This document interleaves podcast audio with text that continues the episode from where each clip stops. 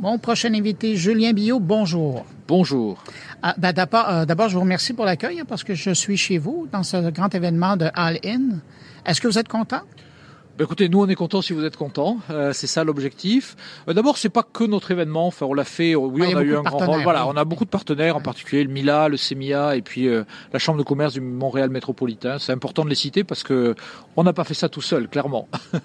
Bon, mais là, quand même, je je veux vous mettre sous, euh, sous les, les feux. Là. Euh, Skill AI, on connaît le nom? Euh, les gens qui sont dans, dans le domaine connaissent le nom. Mais pour les gens qui connaissent plus ou moins Skill AI, qu'est-ce que c'est? Quand vous avez à présenter la chose, là? Alors Scalea, d'abord, c'est un organisme à but non lucratif. On n'est pas une compagnie. On a été créé sur l'initiative du gouvernement fédéral canadien en 2018 dans le cadre du programme des super grappes à l'époque. Et en fait, on a un mandat très simple, c'est d'aider à la commercialisation de l'intelligence artificielle dans les chaînes d'approvisionnement. Donc, ce qu'on fait tous les jours, c'est qu'on aide des compagnies à investir en intelligence artificielle dans le domaine très large, en fait, des chaînes d'approvisionnement. Moi, j'aime ça, la façon que vous le dites. Ça a l'air tellement simple au quotidien, pas comme ça. Mais, mais ça fait que, euh, de temps à autre, et au- aujourd'hui, je pense que c'est un bel exemple, vous décidez de mettre de l'avant, de créer une vitrine où on peut voir où en est rendu le, le Québec. Mais ma question est, pourquoi à ce moment-ci? Est-ce que c'est parce que ça fait cinq ans? Non, là, en fait, là, il y a deux choses. D'abord, pourquoi on fait cet événement tout court, c'est que euh, oui, on est là pour financer des projets, c'est ce qu'on fait au quotidien, mais pour un bon projet, il faut mettre des gens en relation. Euh, la plupart de nos projets impliquent à chaque fois des scientifiques, des fournisseurs de services ou de solutions, des entreprises qui adoptent l'AI, et donc il faut qu'un endroit où les gens puissent se rencontrer. Et donc c'est pour ça que depuis l'origine, on a chez Scale AI fait des, euh, des grands événements de ce type, alors pas tout à fait de cette taille, mais en tout cas de ce type, euh, qui s'appelait AI in Action par exemple, qu'on avait fait en 2019. Alors pourquoi maintenant et pourquoi aussi grand d'une certaine façon, c'est que on s'est vite rendu compte que l'arrivée de ChatGPT l'an dernier, vous savez, l'AI a eu un grand hype en 2018-2019, puis c'est un petit peu retombé avec la pandémie, les gens pensaient à autre chose, il y a comme dans toute innovation, il y a un petit peu la, la vallée de la mort là après après le hype. Et avec ChatGPT, on a senti un intérêt massif, un renouveau massif d'intérêt pour l'intelligence artificielle, aussi lié au fait que peut-être avec ChatGPT, pour la première fois, le grand public comprend ce qu'il peut faire de l'AI. Et donc on s'est dit, ben prenons cette opportunité-là pour re-rassembler l'écosystème de l'intelligence artificielle et tout l'écosystème, c'est-à-dire à la fois les hommes politiques ou femmes politiques. On a eu Madame Plante ce matin, on a eu euh, Monsieur Fitzgibbon, Monsieur Champagne, on aura un invité surprise demain. Euh, on a euh, évidemment des grands scientifiques, les industriels, les start-up, les organismes financiers pour justement parler de l'intelligence artificielle. Puis parler à deux niveaux. On sait qu'il y avait un sujet clair autour de l'éthique, et c'est important d'en parler, et des enjeux, des dangers d'une certaine façon de l'intelligence artificielle, mais aussi de l'autre côté de toutes les opportunités de l'intelligence artificielle. Et donc on all-in à ce moment, c'est vraiment pour montrer cette vision qu'on doit avoir balancé de l'intelligence artificielle entre les enjeux potentiellement problématiques de l'intelligence artificielle et les opportunités. Euh, quand on est ici, on est au Palais des Congrès, là, c'est là où on se rencontre. Euh, on voit, c'est vraiment une vitrine là, de, j'allais dire, de la, la santé, la vitalité de, de l'industrie de l'intelligence artificielle au Québec. Mais vous, vous êtes une grappe canadienne. Comment ça se passe ailleurs? Écoutez, on peut dire qu'il y a quand même quatre beaux écosystèmes d'intelligence artificielle aujourd'hui prioritaires. Il y en a deux au Québec, on est chanceux, Montréal et Québec. Euh, il y a Edmonton et Toronto.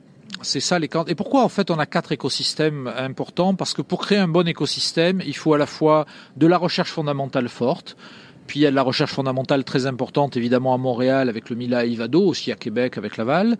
Euh, mais il y en a aussi à Edmonton avec EMI, il y en a à Toronto avec Vector. Ça, c'est le premier pilier.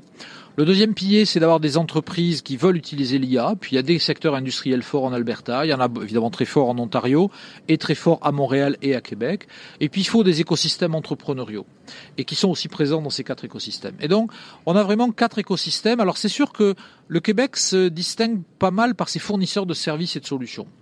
Euh, on a quand même eu l'occasion à Scale AI d'avoir, même pour des entreprises ontariennes, des projets délivrés par des entreprises québécoises. Et ça, ça a été une vraie satisfaction. Mais quand on regarde, nous, notre investissement, à peu près la moitié de notre argent a été investi au Québec. Euh, on va dire une quarantaine de pourcents en Ontario et une dizaine de pourcents dans le reste du Canada. Voilà, donc, donc on est effectivement pan-canadien, mais on a un petit tropisme québécois quand même. Là, j'ai une question, euh, et là, je me suis dit, vous êtes probablement la personne la mieux placée, connaissant l'écosystème au complet, pour répondre à, cette énigme que je me pose depuis longtemps. Au Québec, je vous ramène au Québec. Au Québec, on a des chercheurs, on fait de la formation, on a des développeurs, on arrive à, bon, il y a quand même un, un, des, euh, un des trois pères de l'intelligence artificielle qui est à Montréal, euh, l'autre est à Toronto, donc au Canada, on s'en sort bien. Mais pourquoi on c'est pas au Canada que sont apparus des Anthropic ou des ah. OpenAI? Alors ça, c'est la question en milliards de dollars, effectivement. En fait, je crois qu'il y a deux raisons fondamentales. D'abord, il y en a une géographique ou démographique, qui est qu'on est un petit pays. Enfin, le Canada, c'est la taille de l'Australie, c'est la moitié de la France, et c'est euh, un gros 10% des États-Unis. Donc ça, et puis en plus c'est un pays fragmenté, donc multilangue, multiprovince. Donc ça, ça pose une certaine. De toute façon, il y a un enjeu de marché intérieur au Canada. Mais il y a une deuxième raison aussi, c'est que pour se développer, on a besoin d'un marché intérieur fort et de demande. Et l'un des problèmes de l'IA au Canada, en tout cas un des problèmes potentiels, c'est l'absence de demande des entreprises canadiennes. Si on veut un écosystème fort qui développe des produits au Canada, il faut que les entreprises canadiennes et envie d'implémenter de l'intelligence artificielle. Et ça, malheureusement ou heureusement, on a beaucoup de travail à faire encore dedans. Parce que historiquement, les entreprises canadiennes sont assez frileuses dans la digitalisation. Et en plus, l'intelligence artificielle, elle considère que ça reste relativement loin dans leur degré de maturité. Mais il n'y aura pas de développement de grands acteurs d'intelligence artificielle s'il n'y a pas un marché intérieur fort parce que ce marché intérieur, il permet à des acteurs de se financer, de construire leur savoir-faire, et puis ensuite de l'exporter. Donc, et c'est la seule façon de contrebalancer la taille euh, de notre démographie et de la fragmentation de notre pays.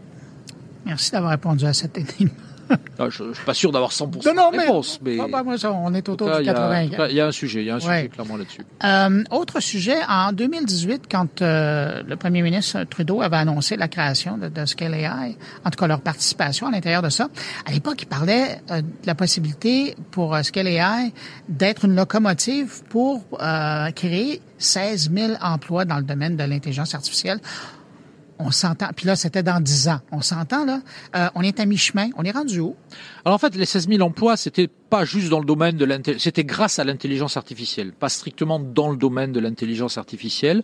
Écoutez, c'est difficile à dire, mais on est quand même assez bien placé. Euh, alors, euh, si on prend les engagements que les entreprises ont pris justement mm-hmm. quand on a financé les projets, on sera largement au-dessus des 16 000 emplois. Après, on sait que les promesses euh, sont ce qu'elles sont. On n'engage que les gens qui les écoutent. Alors, on sera, ça sera difficile. Il faudra, il faudra qu'on le mesure. Simplement, ce qu'on peut dire, c'est que pour nous, l'intelligence artificielle, elle crée des emplois à deux niveaux. Il faut bien être conscient de ça. Et c'est des bons emplois. D'abord, elle crée des emplois où elle en sauve chez les entreprises qui l'adoptent.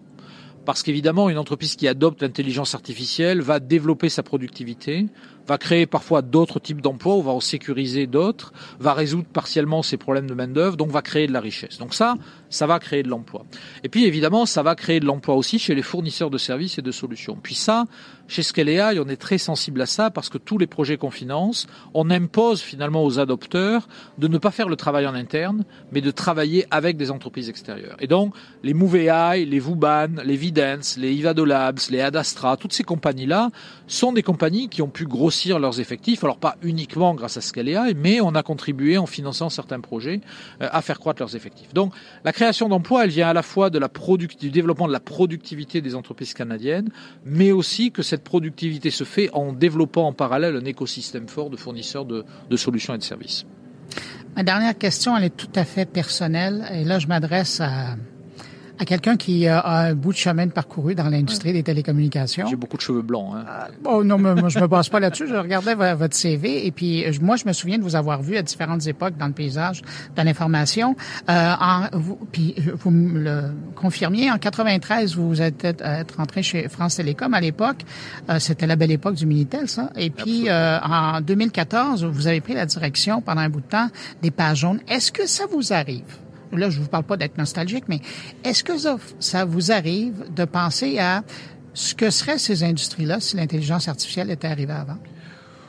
Oui, alors ce qui est sûr, c'est que le problème de ces industries, que ce soit d'ailleurs la télécommunication ou l'industrie des, pages jaunes, c'est que ce sont des industries qui ont été, euh, qui n'ont jamais pu investir ce qu'elles auraient dû. Donc en fait, mon regret, c'est pas tellement que les certaines technologies n'étaient pas disponibles, c'est plutôt autour de aurions-nous eu les moyens de les implémenter? Parce que le malheur et la, malédiction de ces deux industries, c'est que elles génèrent beaucoup de marge, ce qui est très confortable, mais du coup leurs investisseurs leur demandent toujours de générer beaucoup de marge. Or, pour investir dans ces nouvelles technologies, il faut de l'argent et vous luttez contre des gens qui, eux, n'ont aucun enjeu de profitabilité. Donc, vous, vous faites, vous, vous courez un marathon avec des fers aux pieds quand vos concurrents courent le 100 mètres avec des, des fusées. Et donc, c'est difficile de lutter contre ça. Alors, le sujet, c'est pas juste l'implémentation des nouvelles technologies, c'est aussi d'avoir les moyens de le faire et de le faire à la bonne échelle et de la bonne façon.